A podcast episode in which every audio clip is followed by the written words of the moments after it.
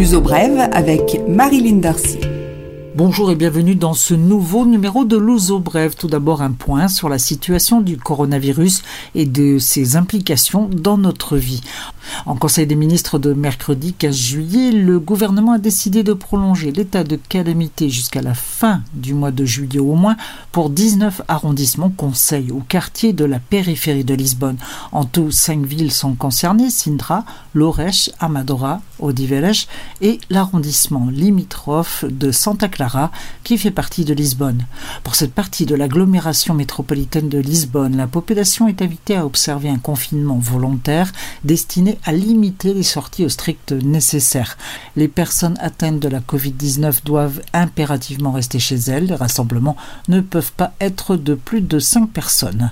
L'agglomération de Lisbonne se voit, elle, contrainte de respecter des horaires stricts pour les bars qui ferment à 20h et les restaurants qui peuvent servir jusqu'à 23h. L'alcool est interdit à la vente et à la consommation dans la rue. Les rassemblements sont possibles jusqu'à 10 personnes. Dans le reste du pays, les horaires des commerces sont ceux qui étaient en vigueur avant la crise du coronavirus, mais là encore, pas d'alcool dans les rues et regroupement limité à 20 personnes. Les contrevenants encourent des amendes allant de 100 à 500 euros pour un individu et de 1000 à 5000 euros pour un établissement ou une entreprise. Depuis le 1er juillet et jusqu'au 14 juillet, la police a dressé 504 procès-verbaux pour non-respect des règles en vigueur. Cela va de la consommation d'alcool dans la rue au défaut du port du masque dans les lieux publics. Pendant la même période, 70 établissements ont été fermés et 23 autres suspendus. Concernant la Belgique et les voyages en avion, après de nombreux rebondissements et changements d'avis, la Belgique a établi que le Portugal est en zone verte, sauf les 19 arrondissements ou quartiers placés sous état de calamité et donc contraints au confinement local restreint. Il est interdit de se rendre dans cette zone. Au retour de zone verte, pas de quarantaine ni de test. L'interdiction zone rouge ne s'applique que pour les voyages touristiques.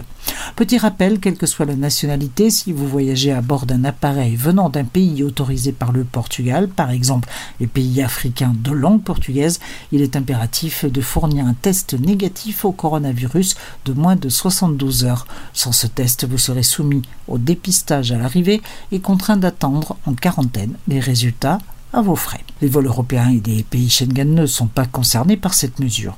L'activité touristique proche de zéro. En mai dernier au Portugal, le nombre de visiteurs et de nuitées ont chuté de plus de 92%. Les recettes ont atteint 11 millions d'euros contre presque 400 millions d'euros en mai 2019. Le mois de mai 2019 a été celui du début du déconfinement.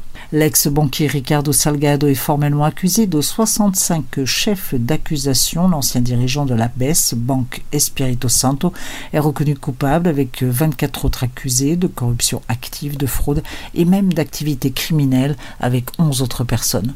Le démantèlement de la BES et la création puis le renflouement du nouveau banco destiné à recevoir les fonds toxiques de la BES ont déjà coûté 16 milliards d'euros à l'État portugais et aux contribuables.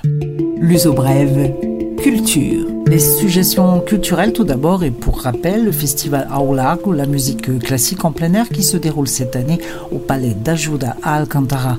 Un deuxième week-end avec Metropolis le vendredi 17 juillet et ensuite Mozart, Forêt et les orchestres de chambre. Le week-end prochain, le ballet national donnera trois représentations pour marquer son retour sur scène. Les concerts sont gratuits mais il faut retirer un billet d'entrée au théâtre San Carlos ou au théâtre Camões ou encore sur www www.bol.pt, la billetterie en ligne. À Lisbonne encore, l'exposition de photographie Lisboa Ainda, regard sur la ville en quarantaine.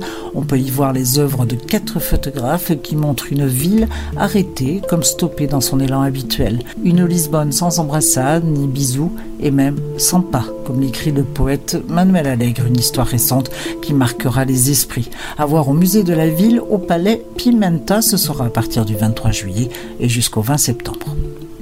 Une bonne nouvelle pour ceux qui désirent passer quelques jours à Lisbonne et passer une nuit ou plusieurs dans la capitale. Le tourisme de Lisbonne offre la fameuse Lisboa Card qui permet de voyager partout en transport public et de bénéficier d'entrées gratuites ou de réductions pour les musées et autres attractions. Autre avantage, la possibilité de voyager pour 8 euros à bord d'un taxi dans la capitale ou de bénéficier de 30% sur le prix de la course hors Lisbonne. L'offre est associée à l'un des programmes mis en place en partenariat avec les 97 hôtel de la capitale. Si vous allez à Porto, sachez que les caves Sandman à Villanova de Gaia et la Quinta Secho dans le Douro peuvent être visitées gratuitement le dimanche matin en prime la dégustation de deux verres de vin de Porto, ceci pendant les mois d'été. Sous Brève est terminé. Attention si vous devez vous déplacer au Portugal, le pays est placé en état d'alerte incendie et cela jusqu'à lundi 20 juillet. Je vous retrouve la semaine prochaine. Prenez bien soin de vous. À bientôt.